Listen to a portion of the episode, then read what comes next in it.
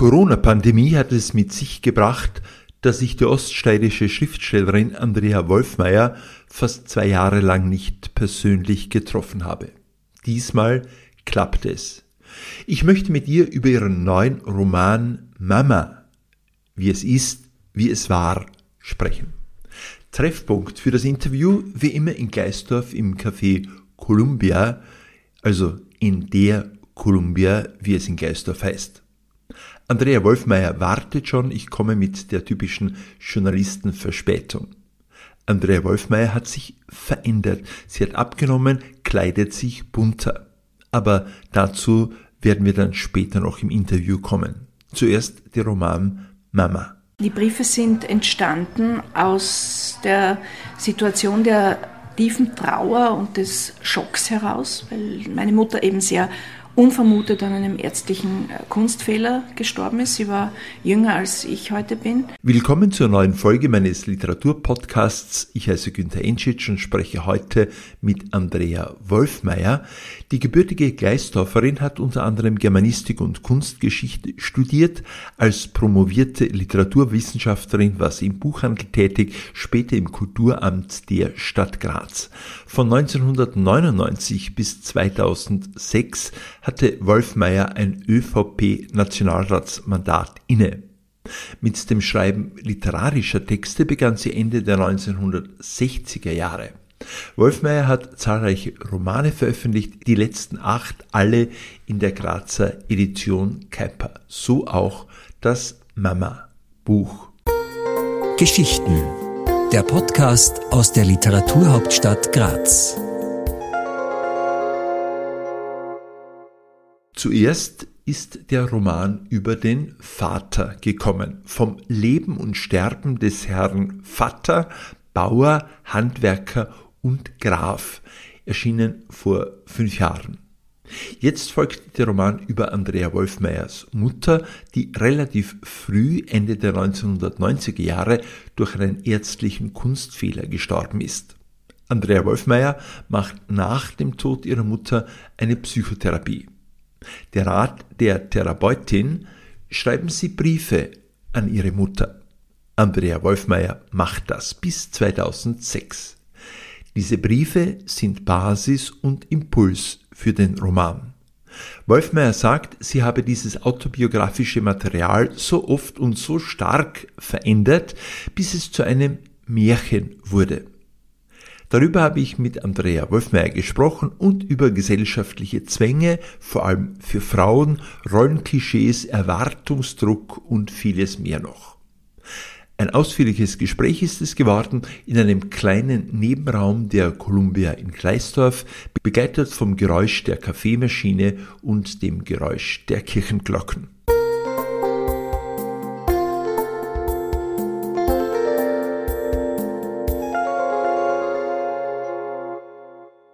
Frau Wolfmeier, der Titel Ihres Buches äh, Mama ist ein Titel mit zwei Rufzeichen. Die sind ja nicht zufällig am Titel. Was bedeutet dieses Mama? Die zwei Rufzeichen sind ganz bewusst gesetzt, äh, sollen die Heftigkeit des Rufs verstärken.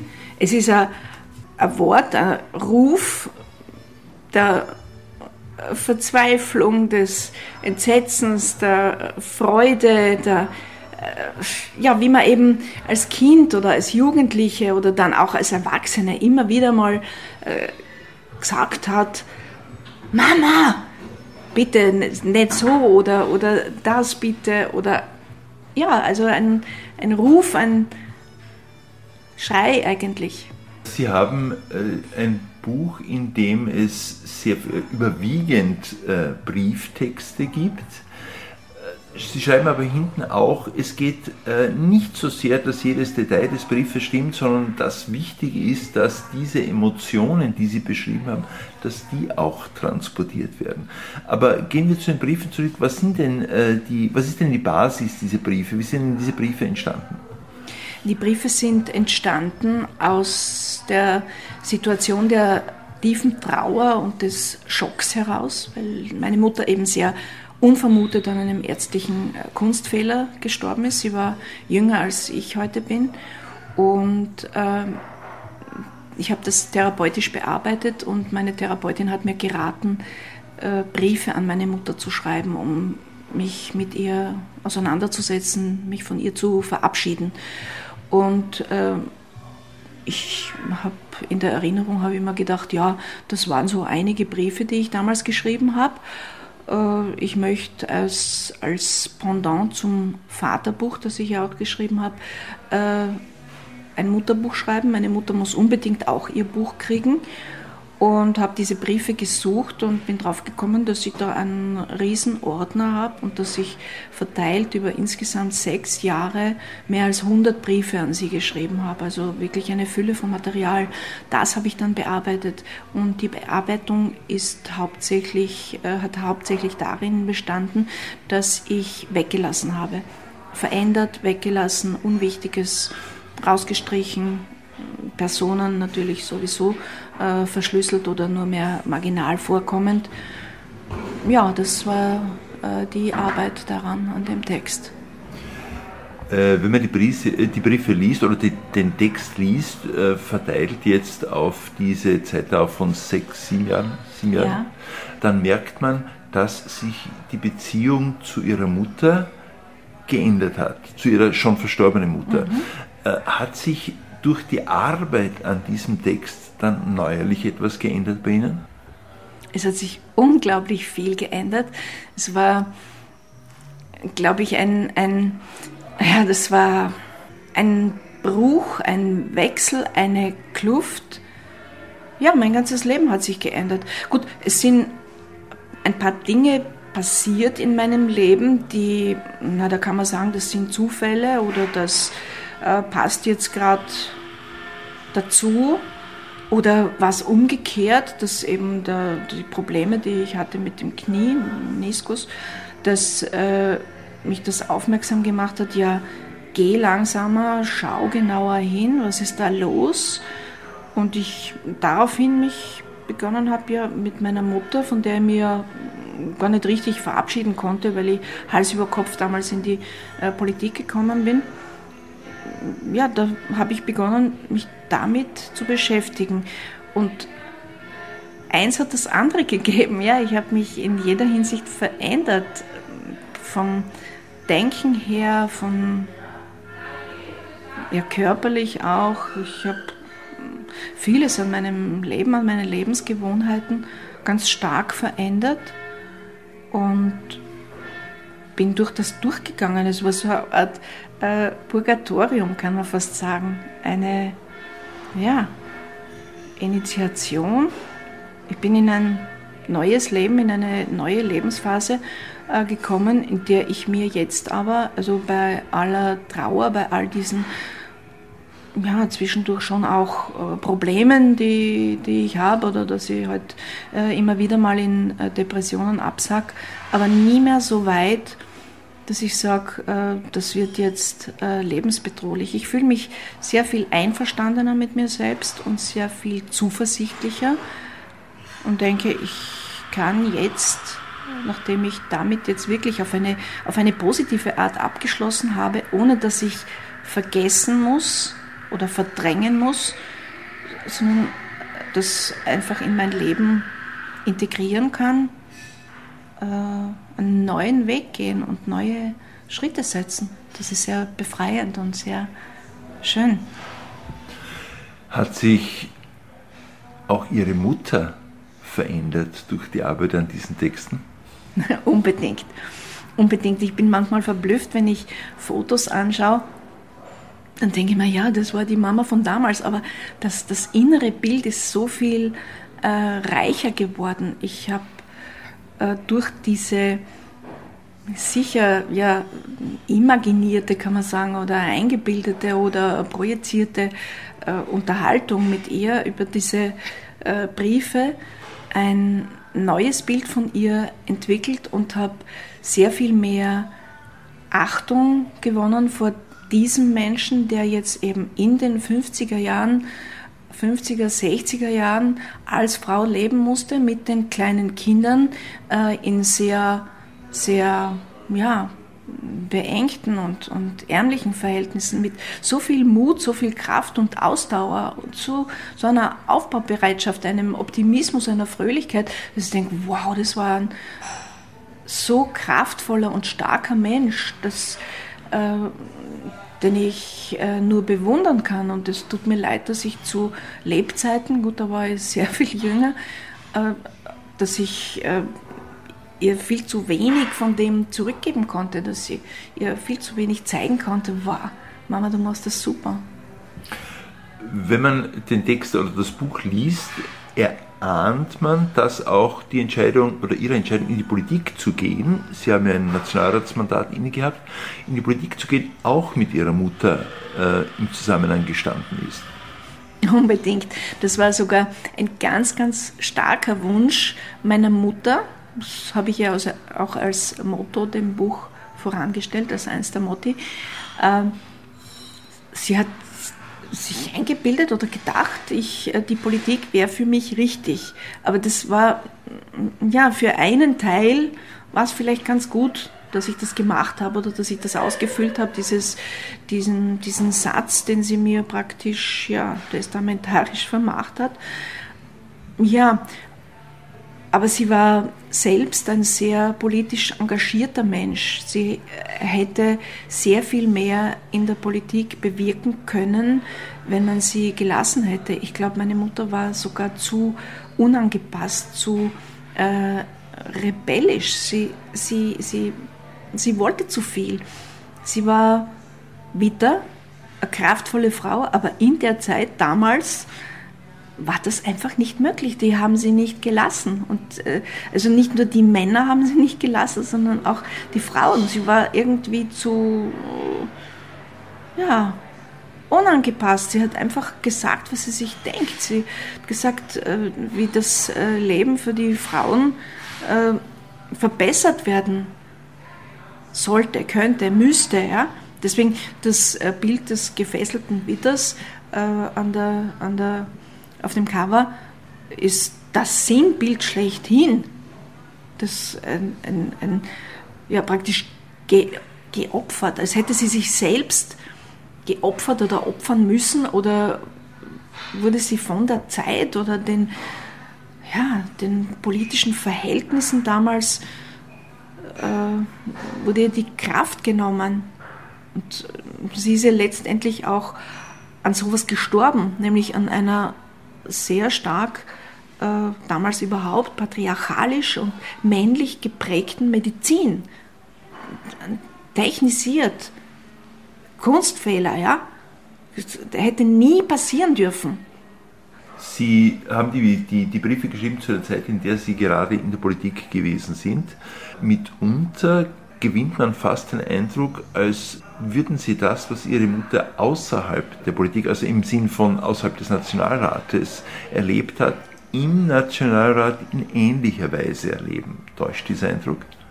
Nein, der täuscht nicht. Äh, das habe ich auch so empfunden.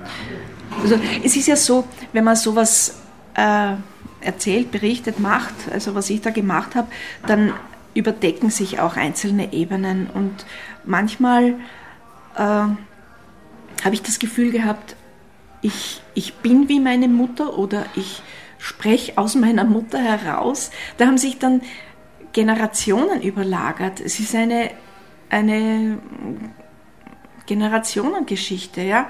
Also Mutter, Tochter, die, also wie diese russischen Puppen, die eine in der anderen und das, dieses Weitergeben von weiblichen Zugängen und einer bestimmten Kraft. Ich habe immer das Gefühl gehabt, sie ist bei mir. Ich habe das immer wieder, jetzt zum Beispiel. Und denke mal, ja, sie hört dazu und ist dabei.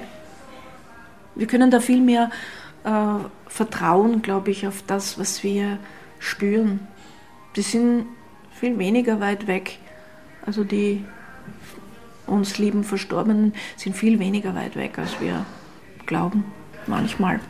Sie haben genau diesen Gedanken, den Sie jetzt formuliert haben, ja auch in irgendeiner Form literarisch umgesetzt, in der Form, dass Sie verschiedene Zeitebenen benutzt haben, dass sie in der Vergangenheit waren, dann durchaus auch wieder in die Gegenwart gekommen sind, Rückblick in die Kindheit und dann auch wieder in der Gegenwart äh, gewesen sind. Welche Möglichkeiten gibt Ihnen oder hat Ihnen das beim Schreiben eigentlich gegeben? Das, das gibt riesige Möglichkeiten. Und äh, diese Vermutung, die ich äh, sowieso immer schon hatte oder die ja auch teilweise dann, äh, die man dann durch die äh, Physik auch bestätigt finden kann, äh, dass äh, unser Zeitbegriff, der so äh, linear und chronologisch ist, dass das ja eher ein, ein Kunstprodukt ist, also ein, ein, eine Hilfskonstruktion, damit wir so durchs Leben kommen. Aber ich habe einige Erlebnisse gehabt in meinem Leben, also man kann ruhig auch sagen, mindestens zwei waren es, äh, Nahtoderlebnisse, die, äh, wenn, ich, wenn man durch solche Situationen geht, dann erlebt man ja auch ganz persönlich und direkt und deutlich, dass es ganz wurscht ist, wann was gewesen ist oder sein wird oder jetzt gerade ist. Also da ist das alles zugleich, was war und was ist und was sein wird. Und das finde ich wahnsinnig beruhigend, ja, dass es diese, äh, dass es das gibt, dieses äh, zugleich und dieses Nichtzeit, ja. Hätte es dieses Buch, äh, dieses Mama-Buch auch gegeben, wenn es nicht davor das Buch äh, über ihren Vater gegeben hätte? Keine Ahnung. Das, das, kann ich, das kann ich nicht sagen. Das kann ich einfach nicht sagen. Es war einfach so, dass also der Altersunterschied zwischen meinen Eltern war sehr groß, 13 Jahre. War mein Vater älter als meine Mutter. Es war nicht zu erwarten, dass meine Mutter äh, zehn Jahre vor ihm stirbt. Noch dazu, wo er sowieso äh, eher kränklich war, Herzinfarkt gehabt hat und, und äh, verschiedene andere Dinge. Die Mama hat damit gerechnet und hat uns gesagt, äh, wie, dass sie sich einstellt auf ein langes Leben, auf Reisen, auf ein Leben nach ihm. Das war, also, das war einer der Gründe für Fassungslosigkeit und für diese zwei Rufzeichen. Dann denke ich, hey, Mama, das hast du uns aber jetzt, da hast du uns jetzt aber was ganz anderes erzählt, als du jetzt äh, in Wirklichkeit uns machst und dass du da aufgibst oder aufgeben musst. Das war ja eh ein schrecklicher Todeskampf, den sie gehabt hat. Wie groß ist eigentlich die Versuchung gewesen, wenn man ein, Vater, ein Buch über den Vater schreibt, also ein Vaterbuch schreibt, das Mutterbuch quasi in Analogie dazu zu schreiben? Ja, ist natürlich sehr, sehr groß. Äh, ich hatte das Glück, eben äh, sehr ja, geregeltes und, und, und schönes Familienleben zu haben und beide Eltern zu haben, beide Eltern sehr lange zu haben und einen großen Verwandtenkreis. Also ist ganz natürlich. Also das ist schon eine Frage der Gerechtigkeit. Wenn er eins hat, dann muss sie eins haben. Natürlich müssen äh, beide Eltern vorkommen. Und äh, es, es, ist dann natürlich äh, schon, ich muss mich dann beherrschen und mir sagen, na hoppla, jetzt kannst du aber nicht hergehen. Und dann sagen, naja, du hast auch noch Geschwister. Dann schreckt, kriegt jede von den Geschwistern ein Bruch im Sinne einer ausgleichenden Gerechtigkeit. Also ich glaube, jetzt ist einmal äh, zumindest für die nächsten Jahre genug an äh, autobiografischer äh, Literatur von meiner Seite. Ich möchte jetzt dann wieder was anderes machen. Vielleicht möchte ich noch zur, zur Politik zurückkommen. Sie haben äh, die Briefe, ich habe es schon vorhin erwähnt, geschrieben äh, in der Zeit, in der Sie noch in der Politik gewesen sind. Jetzt sind Sie vermutlich ein, zwei, drei Reflexionsebenen weiter schon. Da liegt ja doch einige Zeit dazwischen. Äh, wie sehen Sie diese Phase, diese politische Phase von Ihnen aus jetziger Sicht? Es war eine der schwierigsten Phasen meines Lebens, ganz bestimmt. Also diese sieben Jahre waren ungeheuer anstrengend und fordernd, gleichzeitig auch sehr, wie soll ich jetzt sagen, fast äh, beglückend, weil, sie, weil ich äh, es als wirklich große Ehre empfunden habe, äh, im Nationalrat sein zu dürfen, im Parlament sein zu dürfen, weil ich, glaube ich, wirklich sehr viel und sehr intensiv gearbeitet habe und, und an, in einigen Bereichen überhaupt, also was jetzt äh, zum Beispiel den Buchhandel oder die äh, Buchpreisbindung betrifft, also mit da unglaublich stark gemacht habe. Und äh, ich weiß nicht, ob das in der Form äh, funktioniert hätte, wenn ich nicht zu dieser Zeit drin gewesen wäre. Ja? Also ich habe nicht, ich war nicht nur, ich bin nicht nur in der Bank gesessen und habe äh, mitgestimmt und ich habe äh, sehr viel auch mitdiskutiert im Club, auch intern und habe mich äh, sehr bemüht. Also es ist, ich habe nie ein Geheimnis daraus gemacht, dass ich eher auf dem äh, liberalen äh, Flügel äh, zu Hause bin und dass mich die äh, Zusammenarbeit mit der äh, FPÖ, das hat mich, also das hat mich immer irrsinnig gestört. Das, das Abrutschen an den rechten Rand und ich habe meine politische Arbeit auch darin gesehen, dass das ja nicht zu weit passieren darf mehrmals in Ihren Büchern, oder eigentlich jetzt ganz stark zweimal, ist aufgetaucht auch das Thema Therapie. War das für Sie ein wichtiger Entwicklungsschritt? Absolut. Äh, ich habe sogar einige Male. Ich mache daraus ganz bestimmt kein Geheimnis. Im Gegenteil, ich kann nur jedem raten, der sich in, in einer psychischen Grenzsituation oder schwierigen Situation befindet, sich in Therapie zu begeben und auch äh, sehr gut aufzupassen. Es gibt genauso, mindestens genauso viel schlechte wie gute Therapeuten, Therapeutinnen. Äh, mir war das ungeheuer wichtig. Also ich bin ganz sicher, dass mir meine Therapeutin wirklich ganz real das Leben äh, gerettet hat. Ja? Ich hätte äh, manches einfach nicht überstanden. Ich, sprich, ich hätte mich umgebracht. Ja? Andrea Wolfmeier hat mit mir nicht nur über den Roman Mama gesprochen, sie hat auch eine kurze Stelle daraus vorgelesen. Der gelbe Holzroller. Für mich das Symbol für Bewegung, Fortbewegung. Ein unvergessenes Spielzeug, mein gelber Roller. Ich habe ihn geliebt. Er war der Roller schlechthin. Mein Freund, mein Ehrgeiz, mein Lehrmeister. Durch ihn lernte ich das Gleichgewicht zu halten, Geschwindigkeit zu steuern, oben zu bleiben, so holprig das Gelände auch sein mochte. Ich war viel allein als kleines Kind, im Haus wohnten alte Leute, ich hatte kaum gleichaltrige Spielgefährten, meine Geschwister waren noch Babys, mit denen Mama genug zu tun hatte in der winzigen Wohnung, Wasser vom Brunnen, Kohlen und Holz zum Heizen von draußen, kochen mit dem, was der Garten hergab oder was man sich gerade noch leisten konnte. Sie war beschäftigt, ich sollte mich allein beschäftigen. Also schenkten sie mir einen Roller. Für mich war es schwer, Roller fahren zu lernen, eine echte Herausforderung. Ich sehe ihn noch vor mir. Er bestand aus einem gelb gestrichenen Holzbrettchen als Trittbrett, einem gelben Holzlenker und zwei kleinen roten Holzrädchen mit dünnem Gummibelag, eins vorn, eins hinten.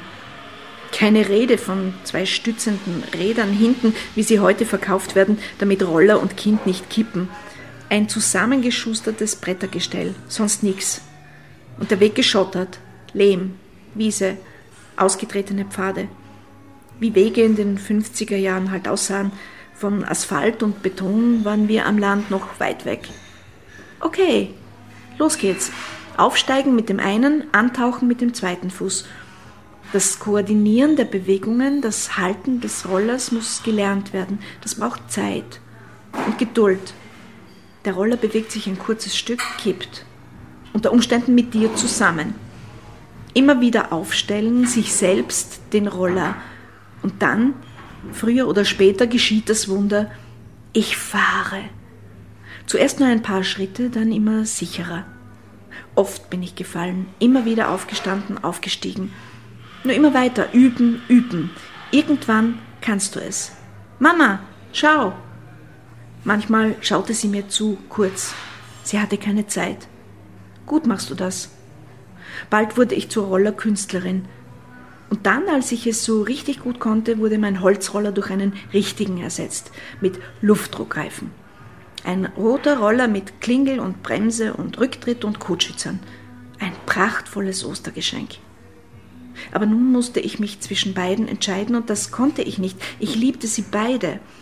Ich wollte meinen alten, geliebten Roller nicht auslassen, nicht ersetzen durch das neue, verführerische, glänzende Ding. Aber natürlich sattelte ich um, vergaß den alten Roller und fuhr auf dem neuen Gerät noch schneller, noch besser. Aber wie es so ist, irgendwann schwärmst du den vergangenen Zeiten nach und willst das alte Gefühl wieder haben. Aber das kommt nie mehr wieder. Heute weiß ich, dass der gelbe Roller der eigentliche war. Der erste. Der, den ich nie vergessen werde. Andrea Wolfmeier ist das gewesen mit ihrem Roman Mama, wie es ist, wie es war. Erschienen ist dieses Buch vor kurzem in der Grazer Edition Kuiper. Informationen über den Verlag und die Autorin finden Sie auch in der Beschreibung dieses Podcasts. Bis zum nächsten Mal.